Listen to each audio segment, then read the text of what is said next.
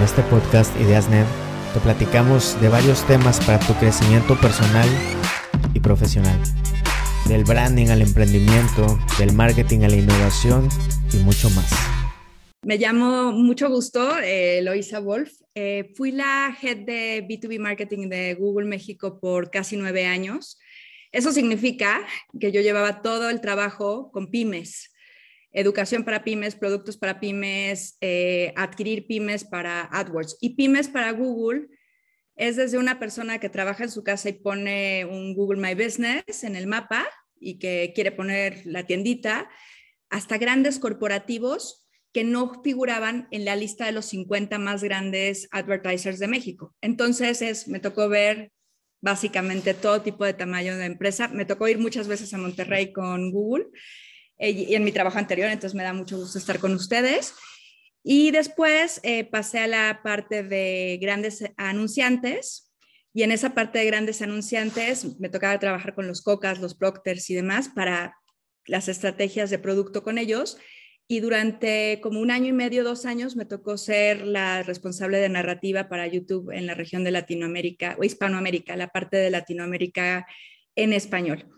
Y después, bueno, eh, tomé la decisión en medio de pandemia, eh, darme un sabático, algo que llevaba buscando muchos años.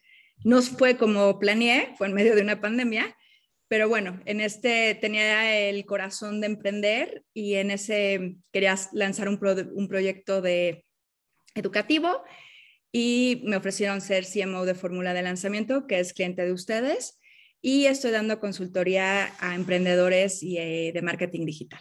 Entonces, esa soy yo y soy mamá, esposa y muchas otras cosas que serían las principales en mi vida, ¿no? El libro que les quería practicar, que resume mucho de la historia de Google con una, con una forma de trabajar, se llama Mide lo que importa, Measure What Matters, de John Doerr, y básicamente es el único libro que yo conozco que uno de los fundadores de Google hizo el prólogo. ¿Y es por qué? Porque este libro habla de algo que se llaman OKRs, Objectives and Key Results, y Google y Larry Page, uno de los fundadores, dicen que gran parte del éxito de Google se debe a esta metodología. Entonces les voy a platicar qué es. Uy, no avanza, espérenme no está avanzando, espere. Ahí, bueno. Básicamente, los OKRs es una metodología para definir objetivos y key results. Objetivos es, y esto no es una metodología para medir a la gente, es una metodología para alinear a toda la organización hacia una visión y un camino. Y los objetivos son normalmente, eh, podríamos hacerlo el símil con eh, Sinek, que aquí sé que les gusta el de why, es eh, el qué, el why, el por qué, el why, es la dirección y son ambiciosos e inspiradores. Y los key results son específicos y medibles en el tiempo, es el cómo voy a lograr ese objetivo. Pero la forma en que se pone el objetivo es una forma que tiene que llamarnos e inspirarnos a todos a la acción. Y es una forma de trabajo muy interesante. Se los voy a mostrar en un momentito. Cada persona de la empresa escribe, o de Google, escribía sus OKRs. Normalmente eran tres, podían ser hasta cinco, pero nunca más de cinco, porque uno no puede tener más de cinco objetivos importantes. Nunca. Incluso eh, eh, los vicepresidentes, el CEO, etcétera, de Google, a veces nada más hablaban de dos o tres para ellos mismos. Y cuenta la historia que el actual CEO llegó a ser CEO de, Google porque se puso el objetivo de llevar a Chrome al lugar donde está. Y el primer año no logró que Chrome lograr la meta. El segundo tampoco y fracasó. Pero lo importante era la dirección. Entonces, los objetivos pueden ser a corto plazo o a largo plazo. Y los objetivos los han tenido millones de personas. En este libro que les platicaba, hablan de que ese objetivo lo tiene una ONG de Bono, el de YouTube. También lo tiene la Fundación Gates. También es la metodología de LinkedIn, es la metodología que también usa Facebook, es la metodología que usan todos los de Silicon Valley, casi todos los grandes, la utilizan porque es una metodología de este es mi norte. Por ejemplo, Google lo que quiere hacer es organizar toda la información del mundo y democratizar el acceso a la información. Entonces, ese era el objetivo. Es, si uno lo piensa, es cómo lo vas a hacer, pues lo lograron. Entonces, el objetivo puede ser a corto, mediano o largo plazo, normalmente es inspirador y si no se logra, no pasa nada. ¿Por qué? Porque lo queremos inspirar a pensar en grande. Los key results son las cosas que voy a hacer para lograr ese objetivo. Son medibles y cuantificables y también las puedo hacer stretch, las puedo hacer más grandes y las puedo hacer em, de manera de que no, no las logre, pero normalmente pones cosas medibles que puedes, si haces un esfuerzo, lograrlas. Los objetivos eh, los tienen los equipos y las unidades y lo tiene la empresa. Imagínense que Net, David y Sam ponen unos objetivos, eh, cada uno se pone sus objetivos y hay un objetivo general para, para Net. Después, los equipos que le reportan se ponen objetivos de cómo contribuyen a esto o objetivos que no siempre están ahí, pero que van hacia la, visión general. Y los equipos y las personas de abajo lo van a hacer al mismo tiempo. Ahora, lo interesante de este proceso de OKRs es que a veces pueden ser de mi par, que mi par me diga, yo necesito que hagas tú y entonces yo lo incluyo dentro de mis objetivos, o pueden venir para de abajo hacia arriba, donde un área detecta lo que yo no veo. Entonces son muy democráticos.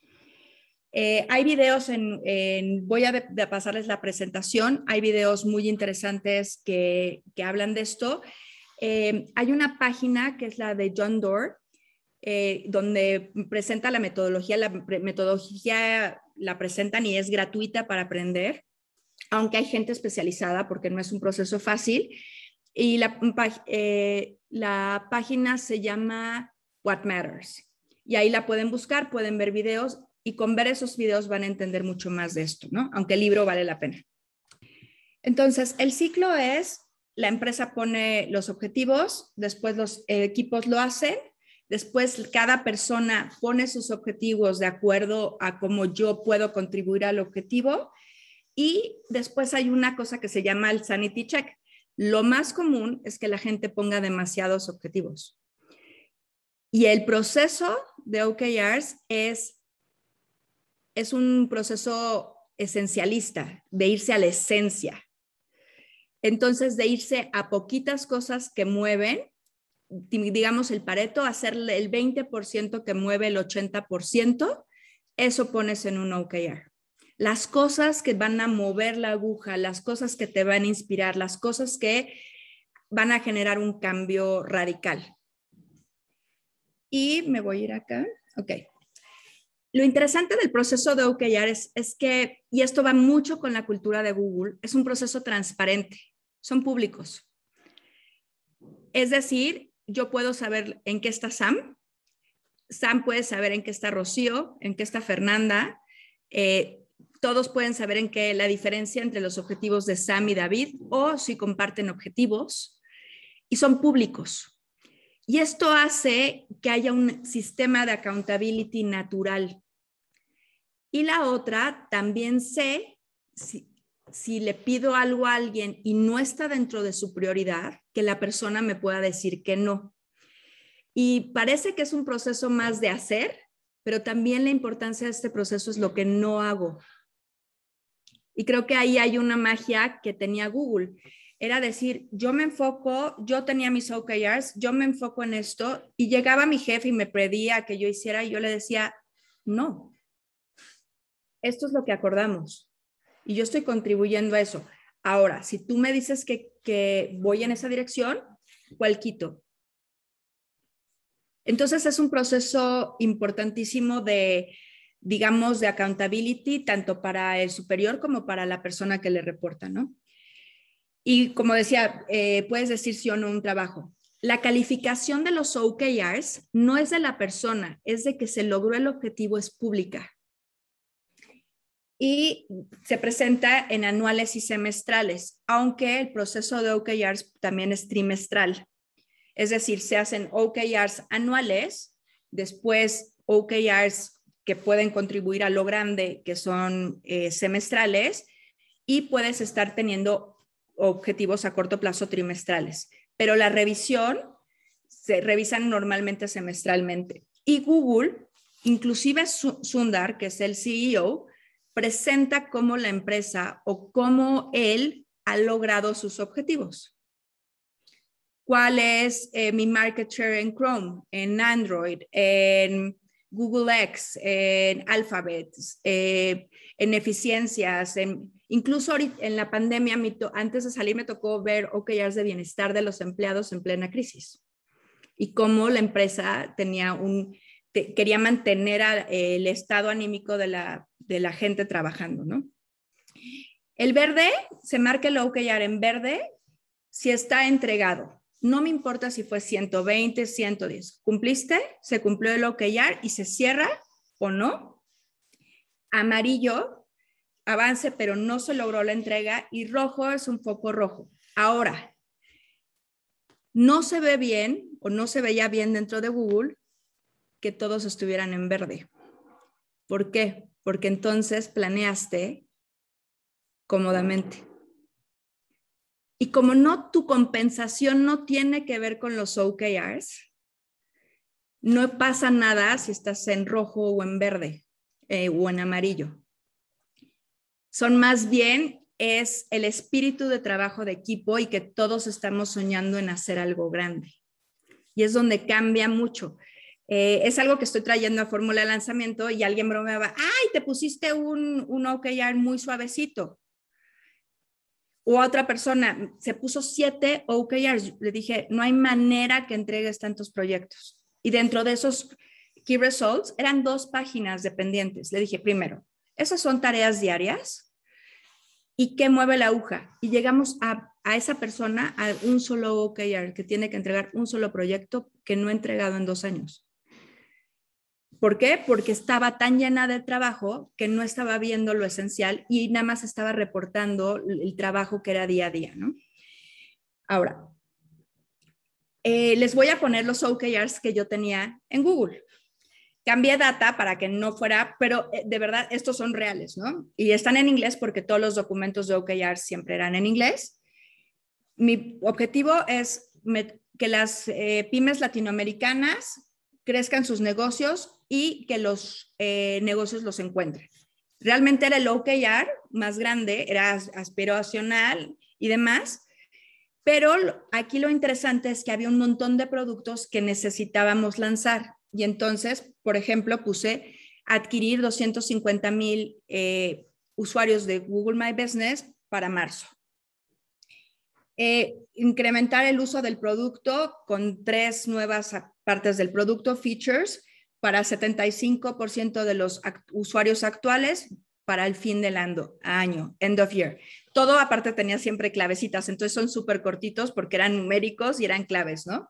Y después Have Test My Site, que es el producto donde metes tu URL y te testea el sitio. Esto me, me decía Sam que les platicara, o sea, metes tu URL y Google te da un reporte de velocidad. Y ahora acaba de sacar un nuevo producto que es Test My Store, donde puedo checar eh, si estoy correcto, em, si tengo la presencia correcta para vender en Internet. Entonces, aquí está, era mi, este es un objetivo y yo, mi, mi, DNA era que yo tenía que ayudar a las pymes de Latinoamérica para crecer sus negocios y que los encontraran. Y estos son los que, eh, que, los el otro objetivo era que Google nos convirtiéramos en un, en un líder de Digital Skills de México. Y, por ejemplo, aquí un resultado era lanzar Grow with Google, eh, que eran unos eventos que teníamos eh, adaptado a, eh, a, las necesidades locales en tanto por ciento, aquí no lo puedo decir, y en tres ciudades, Guadalajara, Monterrey y una para To Be Determined en Q2. Después hacer una, un partnership con el Ministerio de Economía, con la Secretaría de Economía en el gobierno pasado, para poder targetear su base de datos de 1.1 millones, esto fue el INADEM, 1.1 millones de usuarios que estaban registrados ante el gobierno y hicimos un contrato, un acuerdo de, cooperación con el gobierno mexicano y eh, tener un X número de usuarios de Primer, un producto de Google, en Q3. Todos estos eran míos. Entonces yo sabía y todos contribuían al de arriba y sabía que varios no los iba a lograr, pero era mi visión. O sea, yo ponerlas en línea y eh, digital skills. Eran mis dos grandes formas de trabajar. Ahora, lo interesante es que de esos OKRs gané un premio con mi jefe, bueno, gané un premio para Google, un premio Guinness, donde hicimos el partnership más grande del mundo en digital skills, por soñar grande. Y lo pongo aquí porque uno, cuando uno se pone metas grandes, y no lo digo por mí, sino cuando uno se pone una meta grande, me dijeron, tienes que adquirir y enseñar a miles de pymes en México. Ya sé que me suba al camión de coca o me suba a Bimbo o al gobierno mexicano. Entonces, buscamos el partnership. Y entonces, si te pones algo grande, encuentras la forma de lograrlo y piensas fuera de la caja. Y eso, por eso lo quería mostrarles este ejemplo, ¿no? Cuando me dijeron, tienes que adquirir y, enseñar a el mayor número de personas, descubrimos que existía el INADEM y entonces vamos a hacer algo con el INADEM y a través de la Secretaría de Economía llevamos digital skills a zonas rurales, a oficinas, etcétera, etcétera, ¿no? Ahora, algunas cosas muy propias de Google y que creo que les, pueden, les puede funcionar a Net y les podrían servir a ustedes es la primera y que tiene mucho que ver con OKRs y tiene que ver mucho con YouTube y mucho con Google es 10x thinking. Y 10x no significa 10%, sino 10 veces más. Es decir, tú tienes un objetivo y no te pregunto, la forma de pensar es cómo voy a lograr ese objetivo, pero no voy a crecer en 10%, sino cómo voy a crecer 10x. ¿Qué voy a hacer? ¿Qué voy a hacer diferente? ¿Qué voy a, eh, con quién voy a hacer un partnership? ¿Cómo voy a pensar de una manera disruptiva? ¿Cómo eh, estoy pensando correctamente. Y me acuerdo muchísimo que nos decían, piensa en tu OKR, but you're thinking small. Estás pensando en pequeñito. Y me acuerdo muchísimo de alguien que me decía, es que estás pensando en pequeñito. ¿Quién es, o sea, quién puede ser el pivote? ¿Quién puede ser la palanca? ¿O quién te puede abrir puertas que no te imaginabas? La otra es moonshots. Moonshots son, eh, suponen resolver grandes problemas de forma radical. Un ejemplo eh, es de un producto que se llama, bueno, ya lo acaban de quitar, pero era el proyecto Loon. Y el proyecto Loon era llevar Internet a áreas remotas, a montañas o zonas rurales. Y todo el mundo estaba en cómo iban a cablear. Y el proyecto Loon era llevar globos aerostáticos es totalmente ver el, problema de otra manera. ¿Por qué? Porque un globo aerostático lo puedes llevar a una zona de desastre. Lo puedes llevar a una zona de em, terremotos y lo puedes volar. Entonces no tienes que tocar mar, tierra ni nada. Vuelas. Y vuelas de una manera, digamos, que puedes controlar, inclusive entrar a zonas donde no puede entrar un avión y el costo es bajo y los puedes tener estacionados en zonas en vez de tener, digamos, aviones o helicópteros carísimos donde necesitas y puedes hacer este deployment a través de esto. La otra, y esto parece que es eh, contraintuitivo, es ser scrappy. Y scrappy lo que quiere decir es que trabajes en Net o en Google siendo dueño. ¿Y a qué me refiero siendo dueño? Es, muchas veces nos decían, perfecto, pon un objetivo.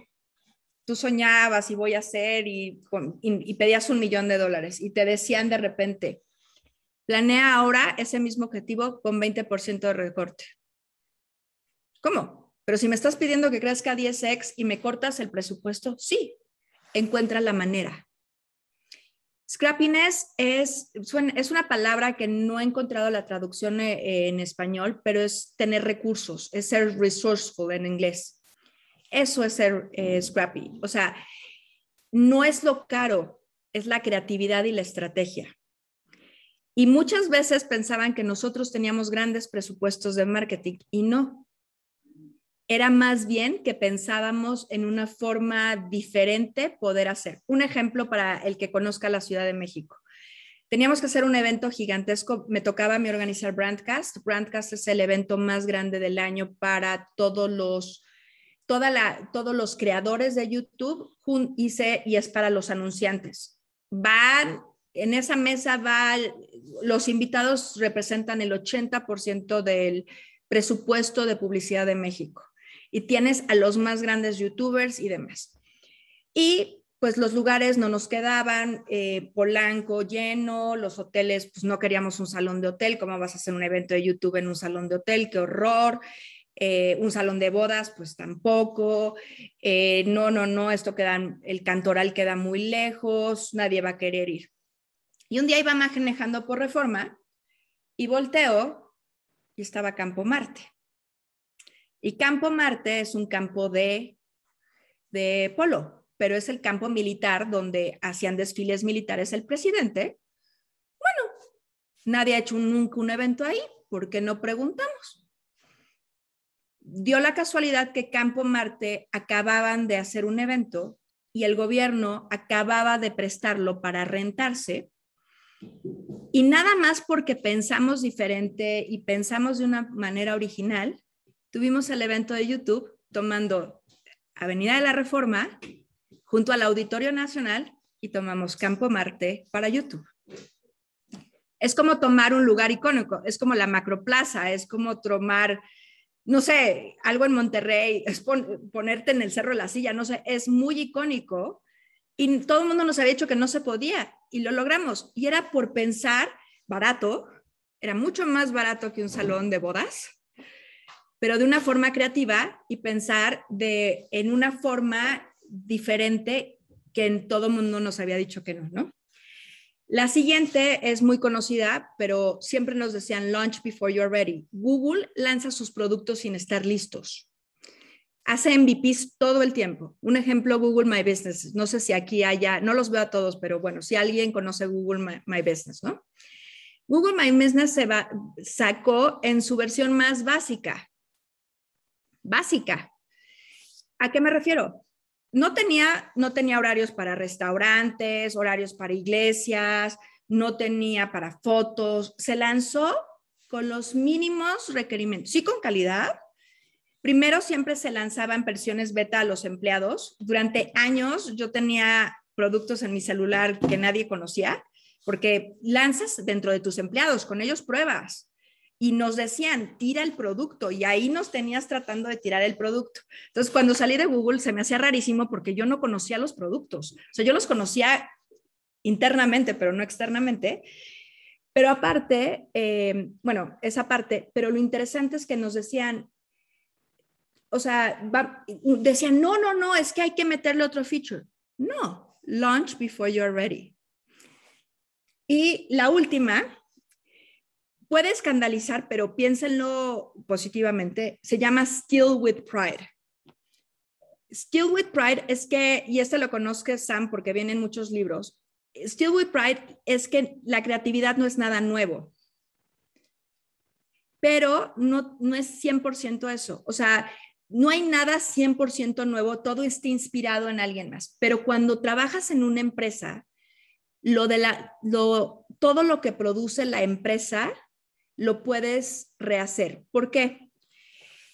En Google teníamos mucho la cosa de que eh, la gente, como es tan creativa, y, pues hay mucha gente muy inteligente, se supone, hay de todo, pero hay de todo. Entonces, la gente trataba de crear programas y en vez de decir, oye, me traigo el programa de Singapur, de Taiwán, de no sé dónde, siempre andaban recreando la rueda.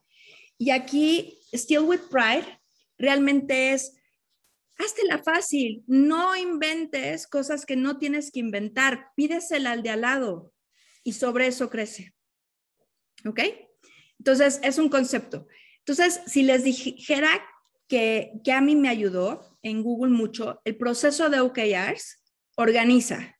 Y organiza no de una forma, eh, no de una forma rígida, sino de una forma inspiradora y transparenta qué, quién, qué piensa cada quien que es importante y lo que todo mundo está trabajando. Incluso yo puedo contribuir al otro.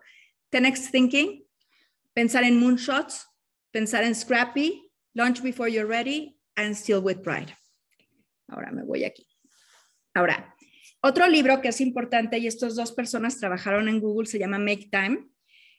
Tiene muchos hacks de Google, pero cómo manejábamos el tiempo. Primero, Google Calendar para todo. Yo ponía do not schedule, ponía después unas iniciales do not schedule, thinking time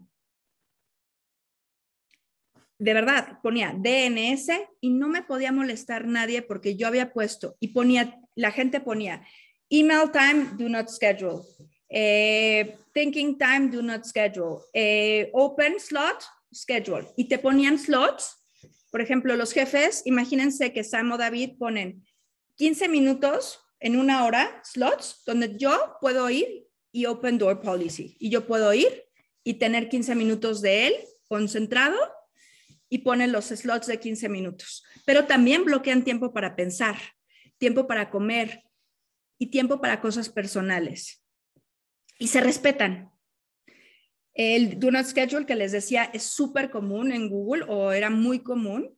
Do Not Schedule. Eh, travel time, eh, thinking time. Eh, incluso la gente que viajaba a través de horarios ponía Do Not Schedule llegué anoche tarde y no puedo pensar y te ponían, eh, tengo el jet lag, no me, no me busques por favor, salvo una emergencia, manda un mensaje por teléfono y la gente te marcaba qué hacer.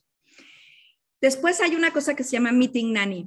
Tú entras, no sé quién conozca las oficinas, pero entrabas a una sala, las salas se bloqueaban por Google Calendar, se prenden las luces cuando empezaba la junta bueno, cuando detectaba que alguien entraba, pero si la sala detectaba que no, nadie había estado prendiendo el proyector o marcando la luz para que la, la sala se usara, por medio de Google Calendar la sala se perdía si llegaba cinco minutos tarde y la sala se le reasignaba al que la necesitara. Entonces te haces puntual y respetas el tiempo. Eh, docs, not decks. Aquí estoy haciendo una presentación, pero muchos de los directivos de Google dicen que, que un PowerPoint eh, aguanta todo, pero un documento no, si lo tienes que explicar con palabras. Porque podemos poner gráficas y demás, pero si tú tienes que escribir y explicar una idea escrita, te, ayuda a ti, la persona que planea, pero también ayuda a que no haya paja. Entonces, eh, nos decían muchas veces, docs, no text. Inclusive Google, así como Procter Gamble, tiene la metodología de one pagers, un documento para explicar todo el proyecto. No una página para explicar todo el proyecto, no necesitas nada más. Después, hay espacios para pensar, se llaman phone booths. Yo bloqueaba el phone boot, tomaba llamadas, eh, tomabas eh, la llamada, te ibas a un lugar para concentrarte. Era para llamar, pero también era para tener silencio porque tienes espacios abiertos. Y yo tengo esto, ¿por qué? Porque eran lugares abiertos, Google me los pagaba y yo me conectaba así y ponía no molestar porque es mi thinking time y me metía a un lugar silencioso, ¿no? Y después las siglas TLDR, en los mails, cuando son reportes muy largos, que son choros, la verdad, pero que tienes que reportar todo, ponían TDLR, too long to read, y te ponían un mini resumen de un párrafo diciéndote lo más importante del documento para la gente que estaba muy ocupada. ¿Ok? Eh, esa es la otra. Y aquí hay dos libros más que les podría recomendar que hablan de Google. Sprint, que es la metodología de cinco días para hacer un MVP. Es un librazo eh, de Jake Knapp. Y el otro es, eh, lo escribió Eric Schmidt, que fue, pues en la mano derecha es el que pues, ayudó a los dos fundadores y fue CEO de Google, y se llama How Google Works. Este es más de cómo, la forma en que trabaja, que es parte de lo que les conté hoy, y Sprint es cómo hacer MVPs. En cinco días, cómo eh, y estructurado, paso a paso, qué hacer para lanzar una nueva idea, pero ya testeada, porque la testeas el jueves y el viernes. Es un librazo SAM, incluso para conceptos nuevos de negocios. Es una metodología divina y es la metodología oficial de eh, Google Ventures. Entonces me voy aquí. Ahora, para que se animen para poner los OKRs, les voy a leer. Me voy a voltear porque tengo dos pantallas y aquí me veo y allá, ¿no? Eh, esto puso Larry Page. les digo, Larry Page es un genio y no escribe a nadie y demás. John le dio un inmenso un regalo inmenso a Google hace esos años, 1999. Los OKRs nos han llevado a un crecimiento 10x, muchas veces más. Nos han llevado a hacer aún más posible nuestra misión de organizar la información del mundo, que es, ya saben que es el gran objetivo de Google. Nos han mantenido a mí la organización a tiempo y enfocados cuando era más importante, y yo quería que lo supiera. Larry Page. Y la frase que me encanta de este libro eh, de John Doerr es, Ideas are easy, execution is everything. Y acabamos aquí. Quieren, si quieren, nos vamos a preguntas y respuestas de esta parte y, nos vamos en un momentito a, a, YouTube. No sé si hay alguna pregunta. Wow, buenísimo. Oye, yo le tomé foto a todos tus, tus slides. Mi nueva palabra favorita va a ser el TLDR, ¿cómo es? Too long to read. TLDR. Y lo ponen con una punto, un punto y coma al final, ¿no? Lo ah. usan mucho en los foros. Sí, lo pone, o sea, ponen al principio, o sea, tu mail tiene que decir de qué es. Y pones para los directores, cuando hay un reporte largo, too long to read, y le pones el summary, o puedes en un momento dado ponerle, eh, e incluso le pones un, un bullet y le dices dónde ver la data, ¿no? Eso lo hacíamos para los reportes, sobre todo cuando pues, un vicepresidente recibe 200 mails al día. Es la forma de ahorrarle el trabajo a las personas. hice una pregunta, oye, buenísimo y muchísimas gracias, la verdad, por tu tiempo. Está padrísimo todo lo que nos estás enseñando. ¿Cómo le hacen para la visibilidad? ¿Cómo es que yo veo eh, lo que tiene Sam y lo que tiene David y lo que tiene, cómo, cómo es esa organización, la parte técnica? ¿Qué plataformas usan? ¿Cómo le hacen? Eh, hay un directorio interno eh, muy grande, eh, lo llaman MoMA, como el Museo de, Arte Moderno, y se llama así por eso, porque es un y todo. Y tú puedes poner, está la foto, dice quién soy, en qué oficina estoy, en qué piso, incluso puedes pegar y te lleva al Google Map donde te sientas. Y yo los puedo poner ahí públicamente. Pero normalmente se manejan en docs. Entonces, tienes un doc central donde están los, voy a decir como net, ¿no? Está Sam, David, ponen sus OKRs si son públicos y los, sus reportes los ponen públicos. Y después por unidad de negocio abren páginas en el mismo doc o en docs separados dependiendo de la confidencialidad. Por ejemplo, finanzas a veces no los puede poner, ¿no? Entonces, es como se hace. La verdad, todo lo hacíamos en docs, o sea, de Google, de, eh, y era el mejor sistema o por directorio, donde la foto de la persona y sus OKRs. Excelente, gracias. De nada. A ver, creo que hay Nelson. Nelson. ¿Qué, ¿Qué, fue lo más difícil para ti, Luisa, cuando entraste a Google? O sea, como que interiorizar de la esencia de la empresa. ¿Qué es, que esto? Y no tanto filosóficamente, pero como de, de, en sí de tu trabajo. Que tengo que tener estos objetivos. Eh, tengo mis OKRs, tengo mis, indicadores. O sea, ¿cómo lo interiorizaste para decir de que tengo que hacer esto? Es que lo interiorizas porque tú te los pones. Cuando tú ves los de tu jefe y cuando tú conoces bien tu área, tú los pones. Y es lo interesante porque a mí me pasaba que mi OKR lo adoptaba mi jefe. Es que el que está en la chamba tiene la visibilidad estratégica muchas veces que no la tiene el de arriba. Entonces, el proceso es, arriba publica la dirección de la empresa. Eh, voy a decir Larry Page o Sundar ahorita, ¿no? Entonces, Sundar dice, vamos a hacer los más grandes en Chrome y todo el mundo, ay, está loco. Pero entonces los ingenieros dicen, ok, vamos a hacer desarrollo de Chrome, ventas, no, vamos a adquirir Chrome, eh, Gmail, vamos a hacer esto. Y cada uno dice que va, cómo va a contribuir ahí. Es como construir la catedral. ¿Han oído esta historia del que pone los ladrillos y que le dicen que qué está haciendo? Y el que está poniendo los ladrillos porque sabe que vas a construir una catedral, su trabajo cobra sentido. Es así. O sea, yo sabía digo, yo llevaba pymes, a mí me inspiraba mucho y a mí, yo lo que quería era ayudar a México. O sea, yo tenía una visión grande de quiero subir a México a digital porque eso democratiza y quiero traer programas. Entonces, una vez me puse un OKR, yo me lo puse de enseñar a mujeres a digital y era mi, mi OKR en mi tiempo libre, que también Google tiene una política de que 20% de tu tiempo lo puedes dedicar a proyectos que no son del negocio, que contribuyen a algo, pero son proyectos, digamos, que tienes permiso de hacer, pero los haces en el 20% que no es tu, eh, que no es tu trabajo diario. Así surgió Gmail, por ejemplo, ¿no? Entonces, lo interesante es que yo sé qué ladrillo estoy poniendo para construir la catedral, sobre todo cuando el objetivo de arriba es inspirador. Quiero democratizar la el acceso a la información del mundo. Quiero ayudar a las mujeres en digital en México. Quiero, quiero construir una plataforma que va a permitir la creación, a los creadores monetizarse sin un monopolio, YouTube. Entonces, pues es inspirador y yo quiero ahí. Entonces yo digo, ay, mi ladrillo va a ser esto. Pero también yo puedo detectar necesidades alrededor, como yo lo que vi de mujeres en digital. México tiene dos temas gravísimos.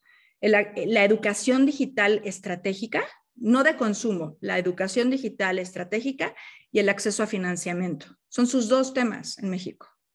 En los dos necesitamos educación. Entonces, si yo sabía que necesitaba hacer eso, pues yo me ponía ese OKR y otros. Claro, si me dice mi jefe no, pues no, pero yo podía contribuir y ese OKR de mujeres lo tomó mi jefe y puso un OKR de todo el departamento que era ir a, eh, ayudar en temas de mujeres y acceso a digital. ¿Ok? Entonces cambia. Es que, es que no es el jefe diciendo que tienes que hacer. O sea, es mi blog al objetivo en general. Sí, o sea, tú te pones lo que al objetivo en general, pero tú también, Nelson, puedes ver una cosa que Sam y David no ven.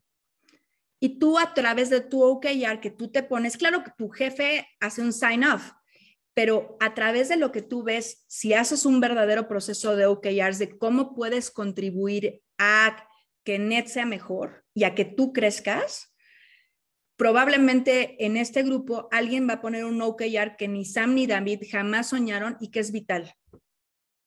Porque, digamos, decíamos, los albañiles son los que saben los problemas de la casa. O sea, ¿no? Entonces, por eso es tan democrático. Vale. Rocío. Muchas gracias, Luisa. De nada. Hola, Luisa. Oye, pues muchas gracias. La verdad que está súper padre todo lo que nos estás diciendo y la verdad creo que a más de uno, si no es que a todos nos está volando la cabeza, pero a mí puntualmente me voló la cabeza con lo que dijiste de presentar un proyecto en un documento yo hablo hasta por los codos. Entonces, si yo tengo que presentar un proyecto, tengo que mandar una nota de voz o tengo que agendar una reunión, porque si no, no lo sé explicar. Entonces, quisiera que tú me, pues, nos aconsejaras y nos dijeras este documento que tiene que tener como para que yo pueda expresarme en un documento. A ver, el tema es una página. Y eso viene mucho de Procter Gamble, es la filosofía de marketing de la gran escuela de marketing que es Procter Gamble. O sea, es la escuela. Eh, es One Pager básicamente tiene que tener claro el objetivo, tiene que tener el objetivo del proyecto o lo que traes a la mesa, o puede ser también la determinación del problema, porque también un one pager puede ser, hay este reto en el mercado, y puede ser un brief para determinar el proyecto que va a venir, pero vamos a ponerlo desde la perspectiva del proyecto. Em,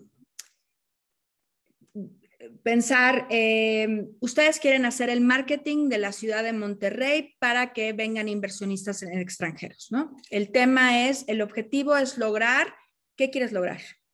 ¿Y cómo lo vas a lograr? ¿Y cómo vas a medir que lo lograste, ¿no? Entonces tiene que ser como muy claro y nítido ese primer párrafo. ¿Para qué estamos aquí? ¿Por qué me voy a leer una página? Y después explicar con data, por eso también Google usa mucho DNS, Do Not Schedule, o sea, también, eh, también ahí se ahorra palabras, pero pone data que, sí, que, que se refiere a algo. Por ejemplo, si vieron, yo puse 250 mil SMBs. Ahí tienes algo súper medible, súper claro y puedes ponerlo ahí. Por ejemplo, inversión para Monterrey significa 20 eh, millones de dólares para tal fecha, ta, ta, ta todo lo que pones, quizá te tomó tres meses tenerlo, pero esa línea me dice todo. Entonces, muchas veces llenamos de data y no sacamos lo esencial. Entonces, a nosotros nos hacían escribir esas páginas y después cortar todo lo que era paja hasta lograr la página. Entonces, muchas veces, o Rocío, una cosa que puedes hacer es escribir, escribir, escribir y después quitar, quitar, quitar. La otra es tienes 15 segundos, otra práctica común es 15 segundos de vendérselo al CEO que estás en el elevador, elevator pitch. Y en 15 segundos explica por qué, o ahorita, ¿por qué debo de contratar a Net? ¿Me vas a hacer 20 slides o me vas a decir en un boilerplate o una frase de, o me vas a decir en 15 segundos por qué debo de contratar a Net? Así de claro tiene que estar. Entonces, eh, es un proceso duro, es mucho más difícil escribir un documento claro de una página que hacer una presentación de 15 slides con fotos. Muchísimo más difícil. Y que en esa página se explique todo y que me convenzas de darte dinero para Monterrey, por ejemplo. E, esa es la práctica. Entonces, eh, es cuestión de práctica, es también qué data es esencial, qué data no es esencial eh, ¿Cuánto, por qué te voy a poner 100 mil datos cuando un dato es el que determina que yo invierto en Monterrey? Eh, etcétera, etcétera. Ejemplo, quizá la, la, razón de que tú me vas a decir que invierte en Monterrey es que tiene la población más educada de México y con eso me tienes a mí. O que está cerca de Estados Unidos, o que no sé qué, ¿no?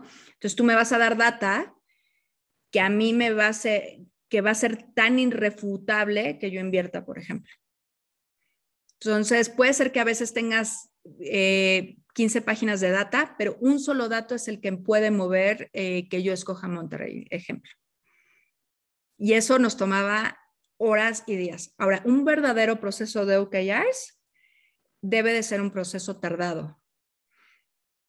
¿Por qué? Porque normalmente los, las primeras veces que hace OKRs pones mucha paja y pones muchos objetivos y quieres poner 10 y quieres poner 5 y a veces es uno. Y con ese uno ganan el dinero del año. Entonces, esa parte, y, lo mismo con un documento. No sé si hay alguna otra pregunta por ahí. Muchas gracias, Eloisa. ¿Alguien más tiene una pregunta o vamos ya a las de David de YouTube? Veo que una cosa que veíamos, la gente le da muy poco tiempo a YouTube y hay que pensar que es un algoritmo. Entonces, YouTube es consistencia, es mirar la data. Creo que algo que yo veía muchísimo, no ven la data, o sea, no ven eh, los datos que nos está diciendo el consumidor y usan muy mal el SEO para poder nichar. O sea, creo que si te pudiera decir, entonces es dar tiempo. No es una plataforma instantánea. Puede ser viral, pero normalmente no es. Para que el algoritmo aprenda, necesitas de tres a seis meses mínimo. Es, es como SEO. Tienes que nichar muy bien. O sea, tener muy claro tu nicho, tu nicho, tu nicho, tu nicho, tu nicho, estarlo en fórmula de lanzamiento lo vemos, es muy claro el nicho, eh, Unique Value Proposition, muy ahí, y usar bien SEO. Em, te podría decir que ahorita estoy viendo en fórmula pues a muchos de los grandes lanzadores de cursos, casi ninguno usa bien SEO. Es más, la calificación que obtienen en hay herramientas para calificar canales, normalmente es eh, de 100, yo creo que están a veces en 10 o 20, o sea, un 1 o un 2 en SEO. La gran oportunidad es hacer SEO bien también hay. Y no nichan. Entonces son todo para todos. Y pues así. muchas gracias. De nada. No sé si hay alguna otra pregunta. Yo tenía una, una pregunta, pero era más que nada de ads. ¿De qué? ¿Perdón? Anuncios, anuncios en YouTube.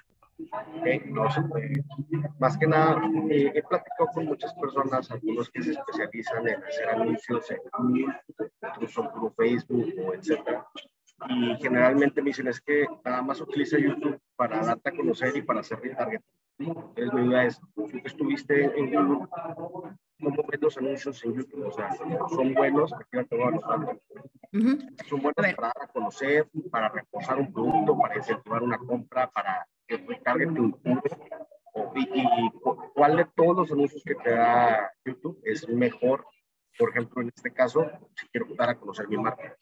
A ver, YouTube es normalmente es lo que llamamos un branding platform, no es un performance platform. O sea, un performance podría ser un ads en, no sé, en el buscador, eh, pero es normalmente un branding platform, o sea, para conformar. Ahora, hay muchísimas cosas de acción directa que la gente no utiliza dentro de YouTube. Eh, un ejemplo es branded content, llamando a la acción. Es decir, tú puedes, algo que no puedes hacer en la televisión es anunciar algo dentro de un programa o no podías, no puedes yo compren este Samsung o este Pixel en el programa, ¿no?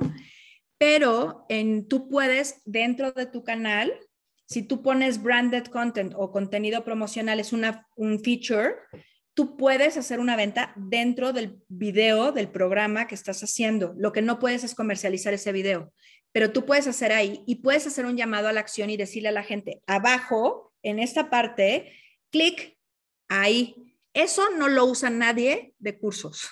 Es un truco David y, Sam. Pero no utilizan el airtime de los, de los videos para llamar a la acción. Entonces, los anuncios, mucho es branding, pero puedes llamar a la, a la acción muchísimo a través de YouTube. Pero es usando hacks y la gente no los usa. Y también, bueno, contenido promocional, creadores, etcétera, eh, unboxings, todo eso también lleva a la acción. Entonces, no es solamente YouTube es advertising, es el advertising a través de contenido largo y corto.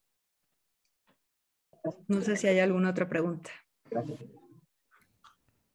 Perfecto. Elo, gracias. ¿Y qué te parece? Eh, Daniel puso una pregunta, dice, para el SEO funcional, para el SEO funciona el contenido hablado porque entiendo que tiene reconocimiento de voz. Sí, aunque te mentiría exactamente, eh, o sea, el, cuando tú buscas por voz y lo reconoce por texto, funciona como para búsquedas de SEO. Eso sí lo hace, digamos, el buscador. Eh, lo que no sé exactamente es si vaya a tener pronto que la voz se convierta en SEO. Eso es algo que sé que se iba a hacer, donde los videos sus palabras del video se convirtieran en SEO. Actualmente no. Es que fíjate que ahora me ha pasado que busco algo y me sale el resultado como parte de un video, una persona hablando dentro del video para resolver cierto problema y no está en la descripción, como que ya le están tirando a eso y eso va a estar padrísimo porque ahora, ahora los videos van a estar indexados, el contenido tal cual. Sí, no sé exactamente, no lo he visto y tampoco, bueno, llevo un año fuera, entonces hay proyectos que son secretos y experimentos que seguramente hacía, pero sí, ahora también eh, hay todo el tema de privacidad y todo donde quizá, por ejemplo, dicen que Alexa te oye y te sale Amazon y todo esto, son cosas que yo no veía dentro de Google, nunca las vi, Google como política no lo tenía, pero sí va a haber cada vez más que todo contenido sea buscable. Un ejemplo, por inteligencia artificial puede detectar YouTube si un video tiene música de alguien que no tienes los derechos de autor y es inteligencia artificial. Ahí puede detectar. Entonces puede ser que vengan muchas cosas por inteligencia artificial. Muchas gracias, Eloisa. Realmente nuestra admiración. Este, de una vez que te conocimos, siempre hicimos de volada clic, leemos lo mismo, compartimos valores. Este, y pues aquí tienes una, buenos amigos acá en Monterrey, digo, te esperamos por acá con, con la carnita asada, ya, ah, ya. La más feliz. Aparte tengo familia norteña, entonces yo sería la más feliz allá. claro que sí, aquí tienes unos buenos amigos que te admiran mucho y que pues estaremos ahí muy cerca para ayudar a todo lo que estás haciendo ya en fórmula de lanzamiento. Perfecto, muchísimas gracias. Buenas noches. Gracias por la paciencia. Gracias, Elo. Felicidades. Gracias. Gracias.